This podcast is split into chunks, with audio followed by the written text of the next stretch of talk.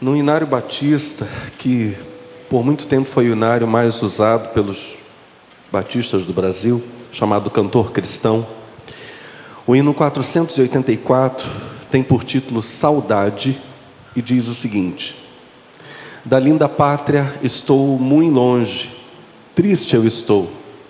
Eu tenho de Jesus saudade.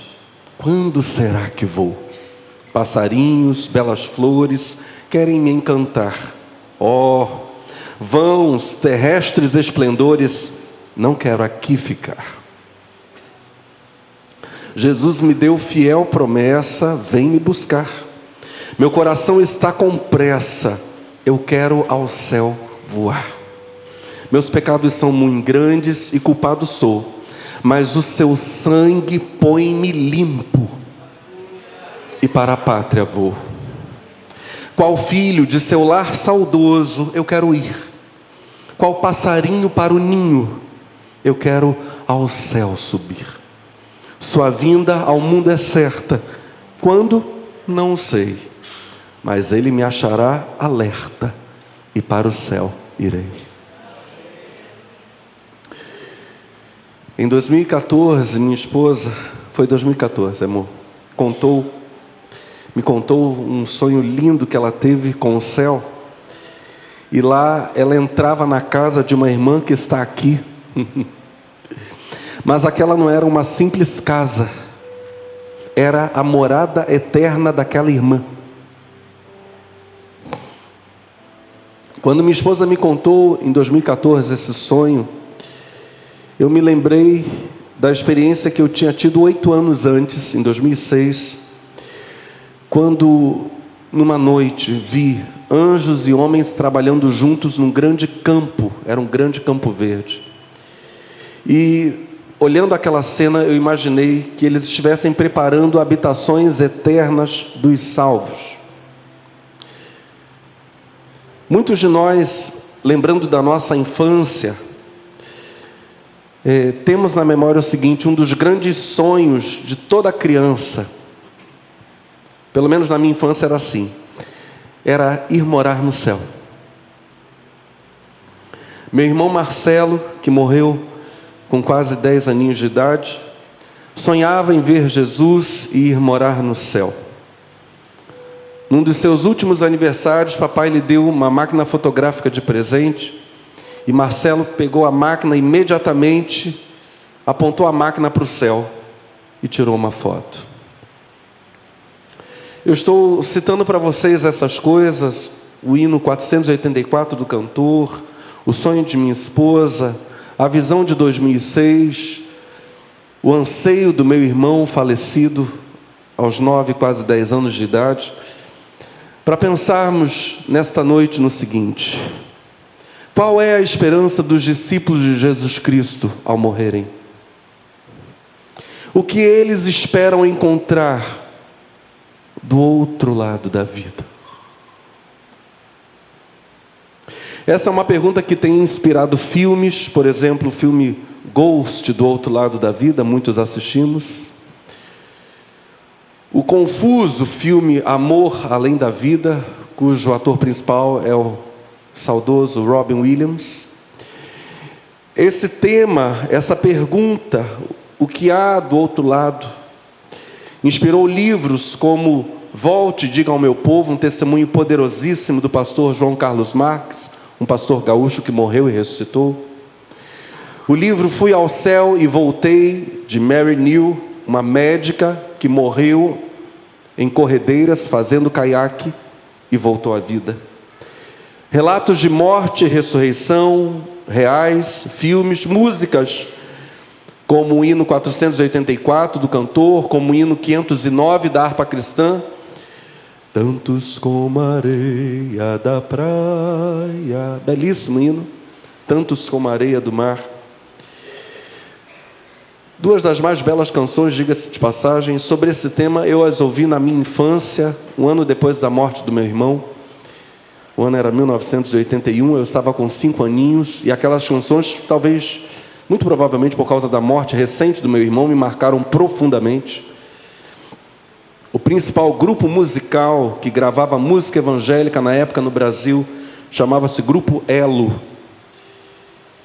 E uma das músicas do Grupo Elo, a famosíssima e belíssima Autor da Minha Fé, eu inclusive gostaria de cantá-la para vocês, espero conseguir cantá-la.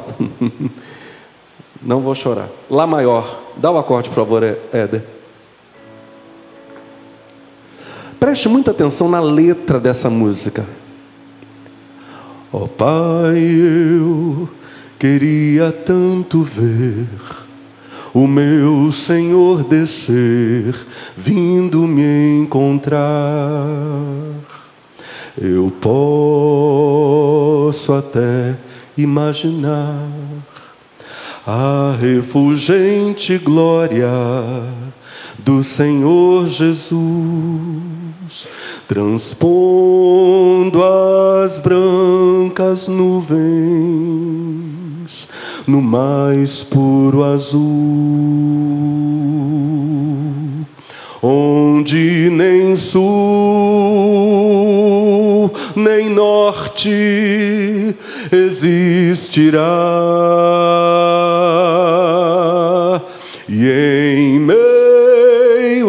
Lágrimas, sorrisos de alegria e de prazer. Eu que era cego agora posso ver, contemplar, contemplar, enfim. Por isso eu canto glória, glória, glória ao Autor da minha fé. Glória,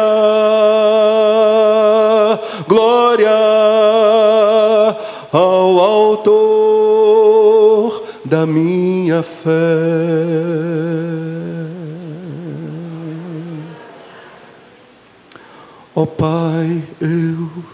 Queria tanto, tanto ouvir o som que vai abrir o encontro triunfal.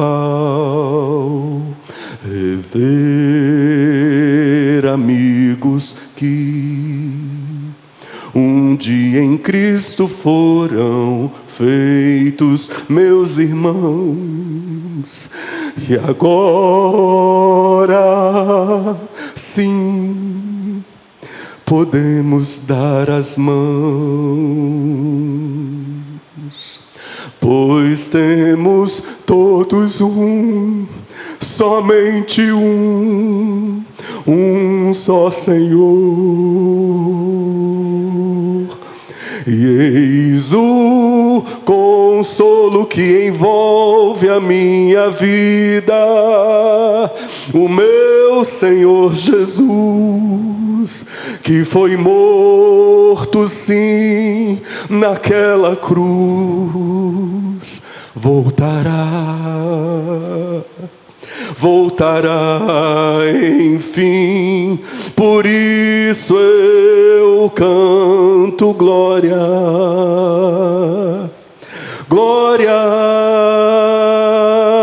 glória ao Autor da minha fé.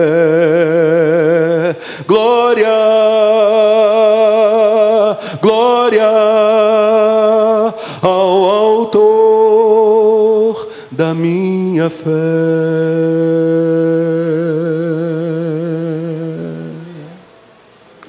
Glória ao Senhor, glória ao Senhor, glória ao Senhor, Autor da minha fé. Glória ao Senhor, glória ao Senhor, Autor da minha fé.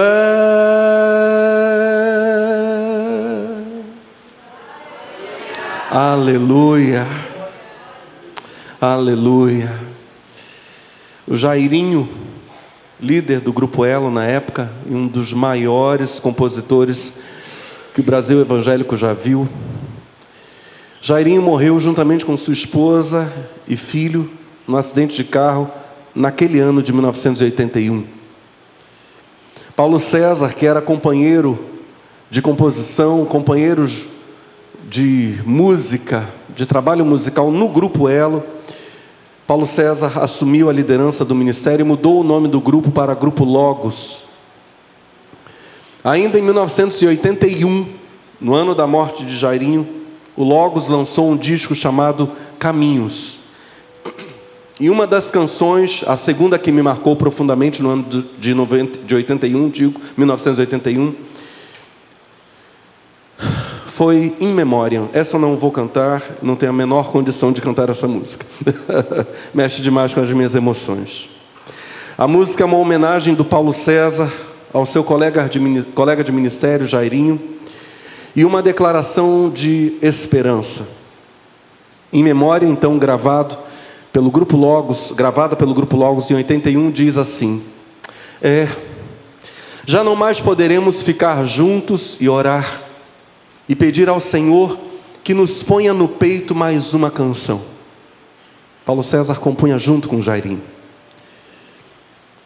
Ele prossegue dizendo na música: É, já não mais cantaremos, até Cristo revelar-se entre nuvens, a nos ajuntar, conclamando os irmãos que de todo lugar depressa vêm.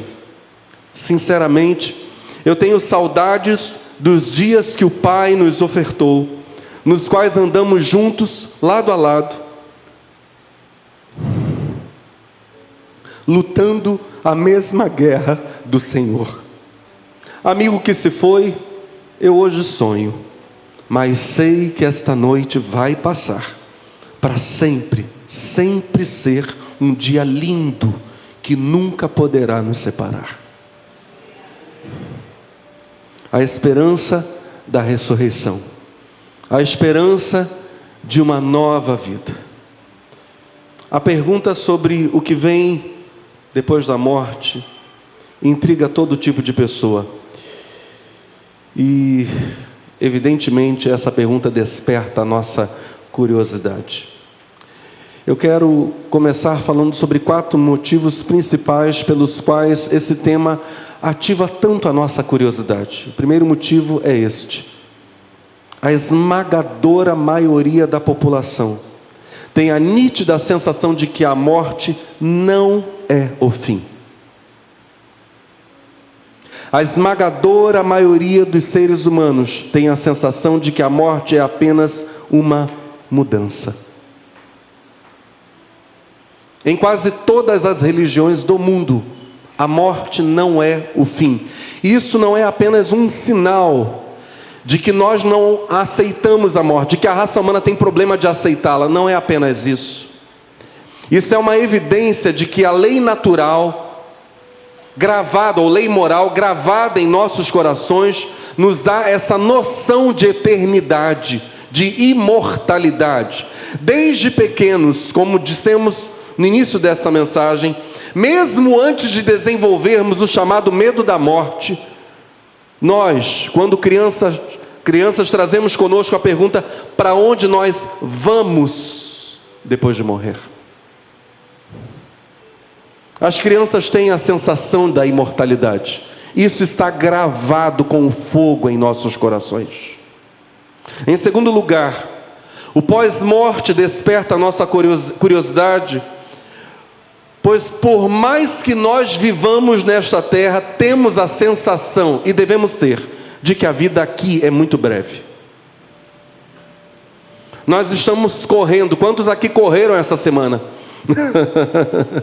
nós estamos correndo, nós sabemos que temos pouco tempo, e ironicamente, por causa dessa ansiedade, somos frequentemente tentados a investir nossos poucos dias sobre esta terra em coisas que não têm valor real, coisas que nada ou quase nada acrescentam para a outra vida, que sabemos é muito longa. Em terceiro lugar, esse tema desperta o nosso coração, atrai o nosso coração, porque muitos de nós, eu puxo a fila, temos vontade de rever pessoas que partiram antes de nós. E nós temos a quase certeza, muitos de nós, na verdade, temos a certeza de que essas pessoas que partiram não acabaram, mas estão vivas em algum lugar.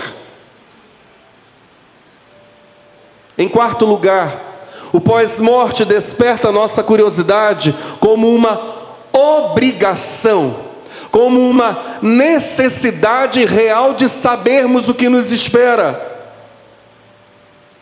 Não ter certeza sobre o que vem após a morte pode ser muito mais, e de um modo geral é, muito mais angustiante que incertezas quanto à vida na terra.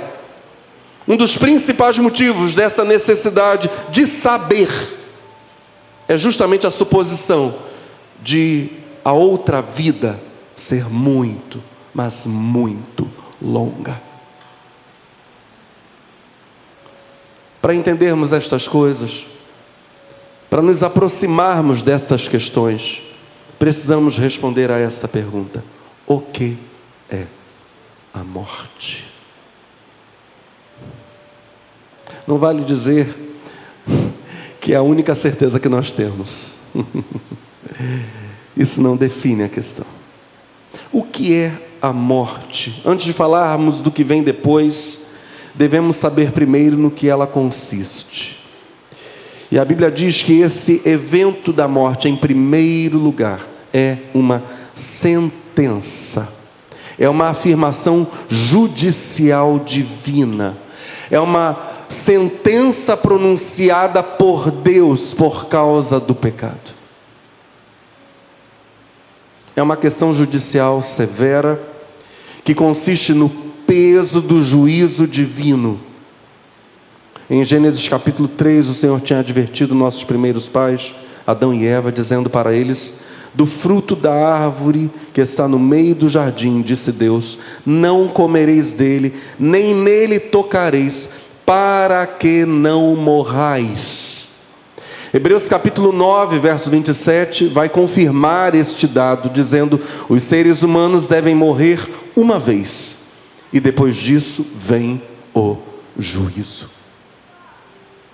É uma sentença definida por Deus de modo inevitável, inescapável, firme, duro. Em segundo lugar, a morte, como sentença definitiva que é, é revertida ou anulada pelo milagre da ressurreição. E a Bíblia nos garante que o milagre da ressurreição aconteceu e acontecerá. A ressurreição, assim como a morte, olha que interessante, também é uma sentença divina. Ainda mais dura, ainda mais poderosa que a sentença de morte por causa do pecado. A ressurreição é sentença pronunciada por causa da morte de Cristo na cruz. Em João 12, verso 50, Jesus diz que o mandamento de Deus por meio dele, Cristo, era a vida. A ordenação judicial de Deus por meio de Cristo era a vida eterna, isso envolve ressurreição. E sei que o seu mandamento é a vida eterna, portanto, o que eu falo, falo como o Pai mo tem dito. O Pai de Jesus ordenou por meio dele, Cristo, a vida eterna. É a sentença de Deus por meio do Filho. Diga comigo: Jesus é a vida eterna. Ele é. A morte na cruz inocenta os pecadores da sentença da morte física, sentenciando. Então agora a gente não usa o sentenciar como algo negativo, lembrando que um juiz por vezes dá uma sentença favorável ao réu. A morte na cruz, repito, inocenta os pecadores da sentença da morte física, sentenciando-os a um novo corpo sem pecado. todos os filhos e filhas de Deus têm na pessoa de Jesus Cristo, sua cruz e sua ressurreição, a sentença de vida eterna com corpos glorificados. Que coisa tremenda. Sobre isso nós falaremos mais adiante ainda nesta mensagem. Em terceiro lugar, como um fato pessoal, como um evento que acontece na vida de cada ser humano, a morte está frequentemente ligada à escolha. Preste atenção. E por causa disso mesmo, morte pode ocorrer fora do tempo. À luz da Bíblia, é completamente falsa a ideia de que ninguém morre de véspera. A Bíblia nunca sustentou isso, ela sustenta exatamente o contrário. Deus deixa claro para nós na Escritura que escolhas erradas têm o poder de abreviar nosso tempo de vida na terra. Por 15 vezes, a Bíblia no Antigo Testamento diz expressamente: Deus diz, não façam isso ou aquilo, para que não morram. Se vocês tomarem esta ou esta atitude, esta ou esta decisão, vocês vão antecipar as coisas. Não façam isso. O próprio texto de Gênesis 3:3 dá exemplo disso, dá testemunho disso. Mas do fruto da árvore que está no meio do jardim, disse Deus: Não comereis dele, nem nele tocareis, para que não morrais. Levítico 15, verso 31, o Senhor diz: Assim separareis os filhos de Israel das suas imundícias, para que não morram nas suas imundícias, contaminando o meu tabernáculo que está no meio deles. Vão abreviar seu tempo de vida. Cuidado, não façam isso. Escolhas terrivelmente erradas podem interromper precocemente a nossa jornada. A morte precoce traz sofrimento a quem morre, muito provavelmente, e certamente aos próximos daquele que morreu. Aqueles que permanecem vivos sofrem muito quando alguém desavisadamente busca a morte. Que ninguém viva na prática do pecado para não morrer fora de tempo. E para não se privar do milagre que Deus vai fazer que é a dádiva de um corpo glorioso. 1 João capítulo 5 diz o seguinte: Se alguém vir pecar seu irmão, pecado que não é para a morte, orará, e Deus dará a vida àqueles que não pecarem para a morte. Há pecado para a morte, e por esse não digo que ore. Toda iniquidade é pecado, e há pecado que não é para a morte. A Bíblia chega a dizer então que há pecados cuja gravidade é tamanha que levam à morte, inevitavelmente. Em terceiro lugar, morte, quarto lugar, digo, morte é rompimento, é quebra, é desconexão. O ser humano, a sua parte espiritual, passa para uma outra dimensão da existência no evento da morte. Veja o que diz Eclesiastes capítulo 12, versos 1 e depois versos 6 e 7. Lembra-te do teu Criador. Agora, versos 6 e 7. Antes que se rompa, diga comigo, rompa. E nós vamos repetir esses verbos chaves aqui. Vou voltar. Lembra-te do teu Criador, salto para o verso 6. Antes que se rompa o cordão de prata e se quebre, diga comigo, quebre e se quebre o copo de ouro, e se despedace, diga se despedace. Olha o que o texto diz: e se despedace o cântaro junto à fonte, e se quebre, novamente o verbo quebrar aparece, a roda junto ao poço, e o pó volte à terra, como era, e o espírito volte a Deus que o deu. Salomão, autor de Eclesiastes, faz uma associação simbólica, é claro, da morte com questões comuns do cotidiano, particularmente do cotidiano do povo daquela época, né? O apagamento da lamparina, cuja sustentação se rompeu, ela estava presa por um fio, o fio se rompeu, ela cai e quebra. a inacessibilidade das águas de um poço cuja roda se despedaçou. Salomão está dizendo: desfeitas as conexões, quebra, rompimento, despedaçamento, algo se rompe, coisas se separam, desfeitas as conexões, corpo e hálito de vida seguem corpo para baixo e hálito de vida para cima. Essas coisas se separam. Há um rompimento. O espírito deixa completamente para trás o corpo terreno e quando deixa para trás o corpo terreno, acaba-se a interação com a terra. Aquele que morre vive na dimensão da eternidade, absolutamente desatado, diz Salomão, desatado da vida na terra. Não há mais contato, o cordão de prata se partiu, rompeu-se o fio de prata. Por causa dessa realidade, de a vida após a morte ser então outra vida, desconectada desta vida aqui na terra, alguns perguntam: para que então a vida na terra?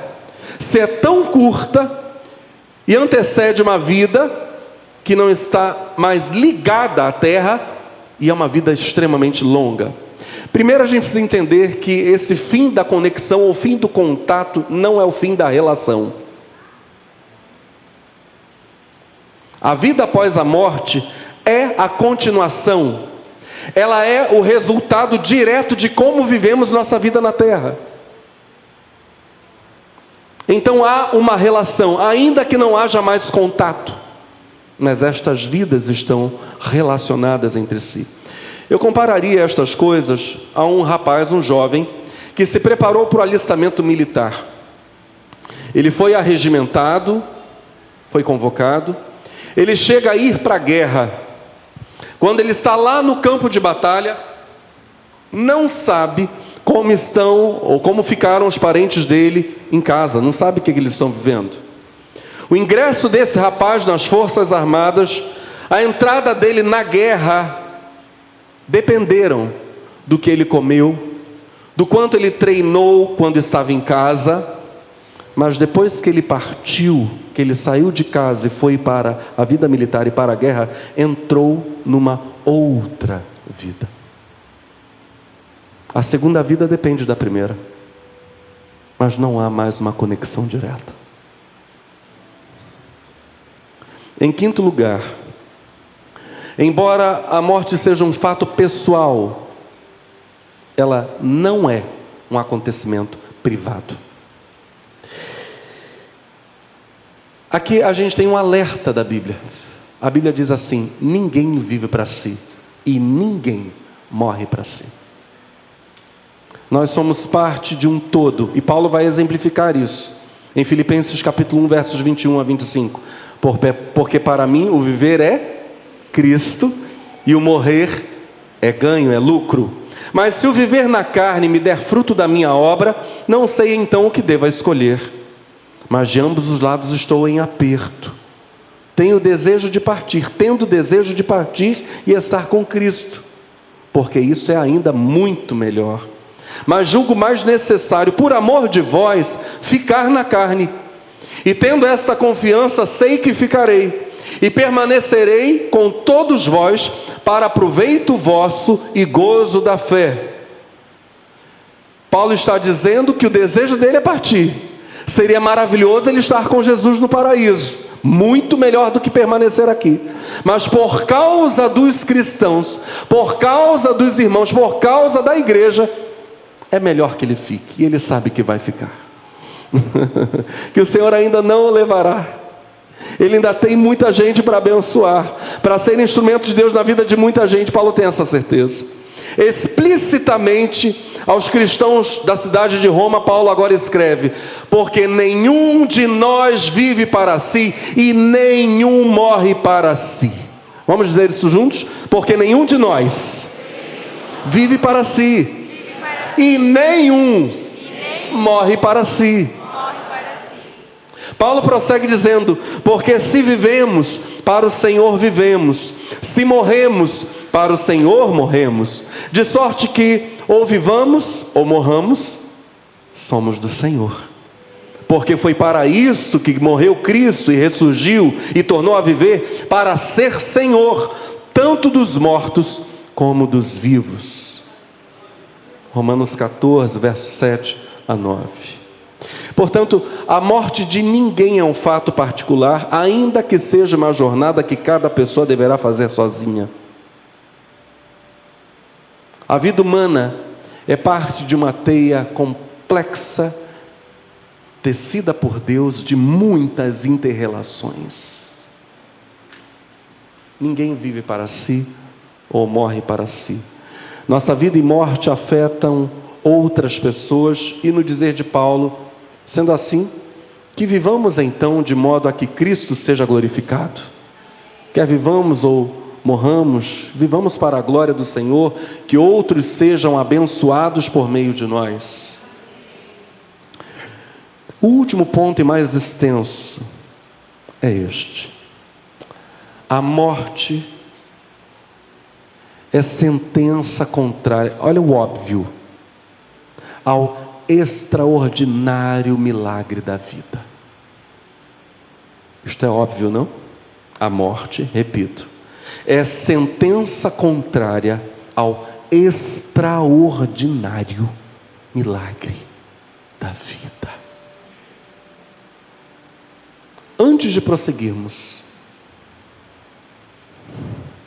ninguém aqui neste auditório, nenhuma pessoa, deve se diminuir a ponto de ignorar o milagre da vida. A vida é um milagre fantástico, extraordinário. Eu não estou falando sobre nós não nos quebrantarmos diante de Deus. Justamente porque entendemos o valor da nossa vida, nos quebrantamos diante dele. Amém. Queremos viver com ele viver com Ele esta vida que Ele nos deu. Queremos esta vida junto dEle.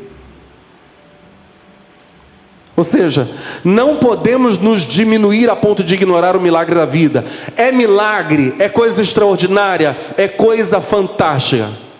Quer ver? Se eu chegasse para você e dissesse: Olha, alguns quilos de terra terra, alguns quilos de terra, foram modificados e transformados num corpo vivo de carne e osso. Isso aconteceu. Como você reagiria a isso?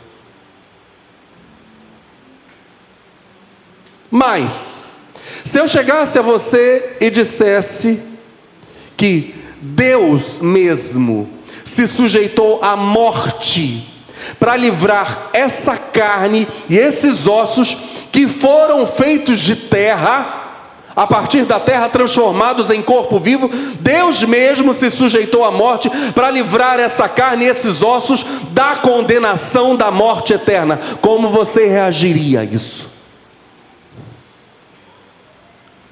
Como você reagiria se eu lhe contasse que Deus planejou modificar essa carne esses ossos. É uma nova modificação. Primeiro, ele pega terra e transforma em corpo vivo, mas ele tem um outro plano.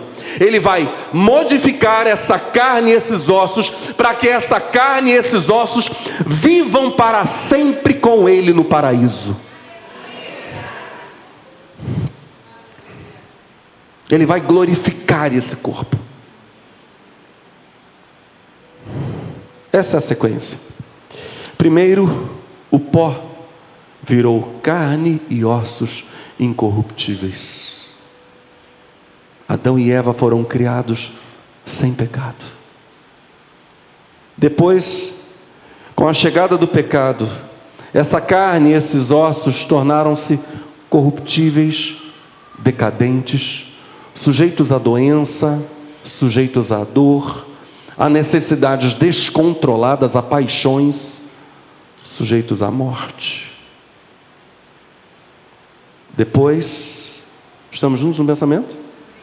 Preste muita atenção. O Espírito Santo está falando poderosamente. Depois, o Filho de Deus assumiu a forma corruptível da carne fraca. Essa foi a escolha dele. Ele assumiu a forma da carne que perece. Isso é um mistério.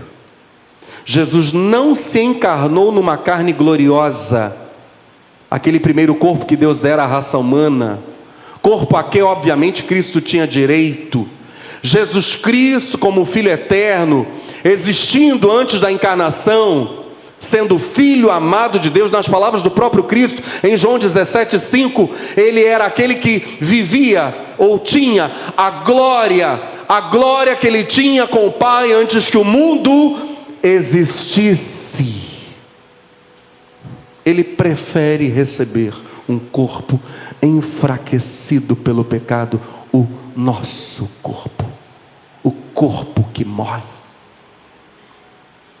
Não é à toa que Romanos 6,6 diz, sabendo isto, que o nosso homem velho foi com ele crucificado, para que, diga comigo, o corpo do pecador. Olha o que a Bíblia vai dizer: para que o corpo do pecado seja desfeito, para que não sirvamos mais ao pecado. Jesus destaca a fraqueza humana, a fraqueza do corpo, ao dizer: Claro, ele assume esse corpo fraco. Vigiem, orem. Mateus 26, 41. Vigiem, orem para que não caiam em tentação. O espírito está pronto e ele é um que está orando, se preparando para a hora negra que viria. O espírito está pronto, mas a carne é fraca.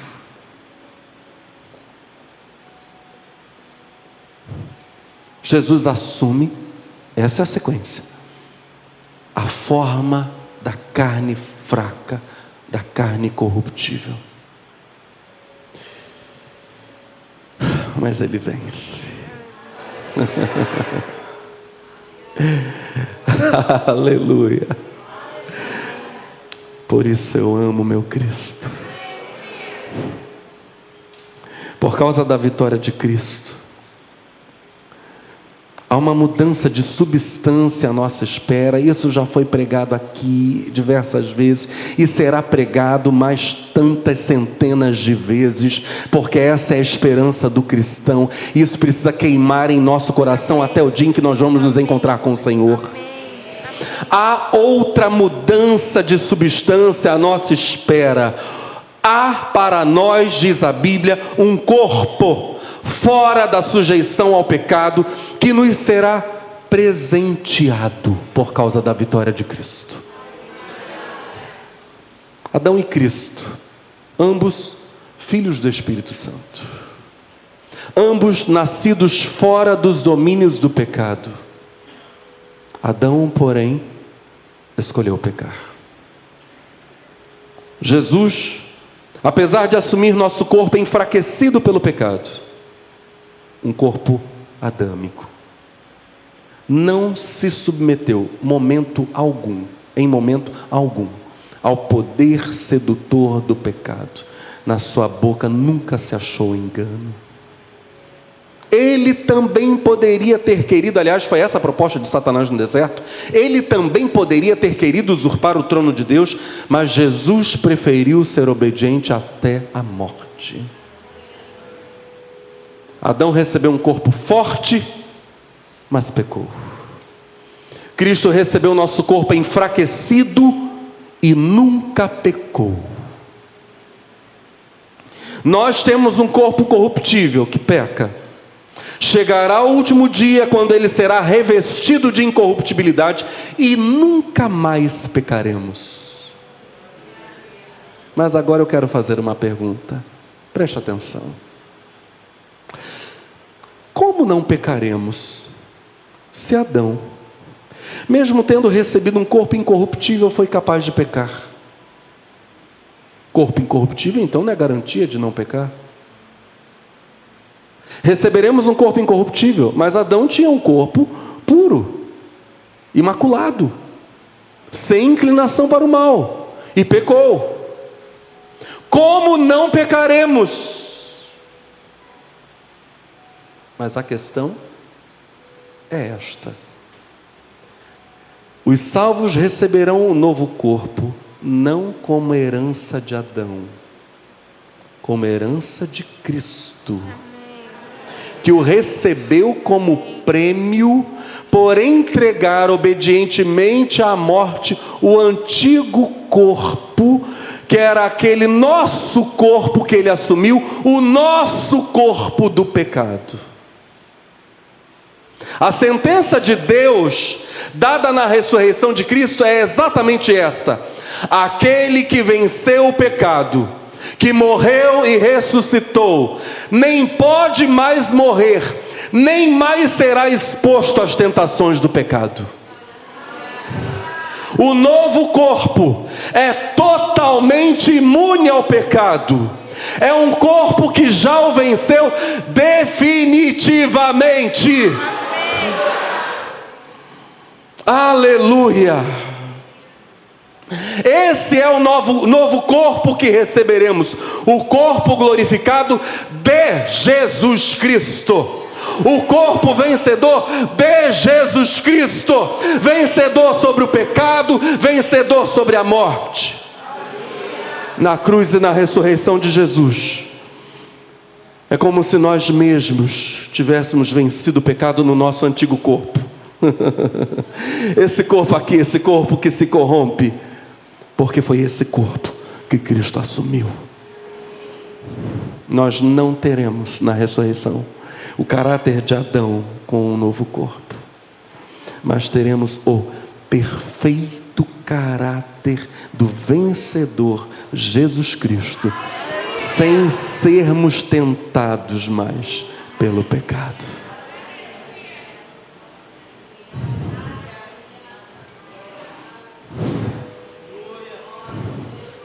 como alcançar essa coisa tão gloriosa.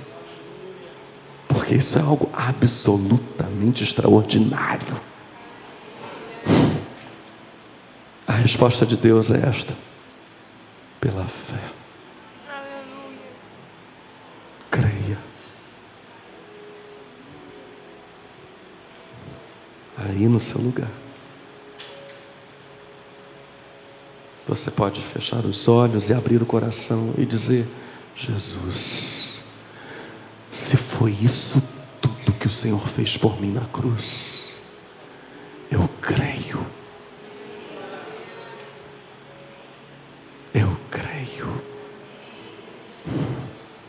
Jesus, eu creio.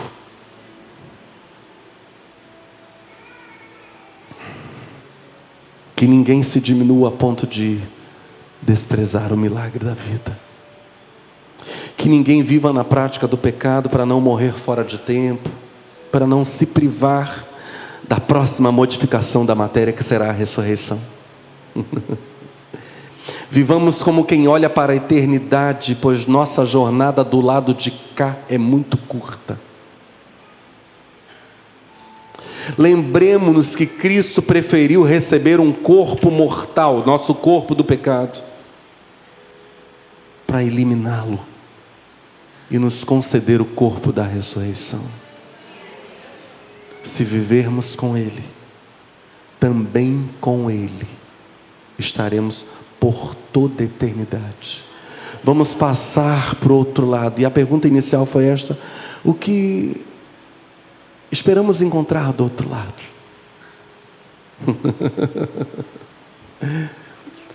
o que há do outro lado? Se você creu em Cristo, Cristo.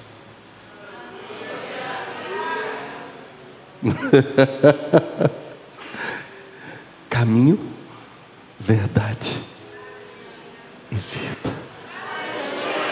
Vida em abundância. Paraíso. É isso. Aleluia.